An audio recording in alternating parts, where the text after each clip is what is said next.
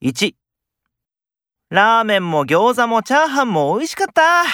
これで嫌なこと忘れられる好きなだけ食べて気が済んだ。 2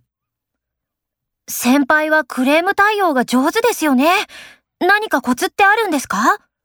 特別なコツはないけどまずカッとならないことあとあちらのプライドを傷つけないことかな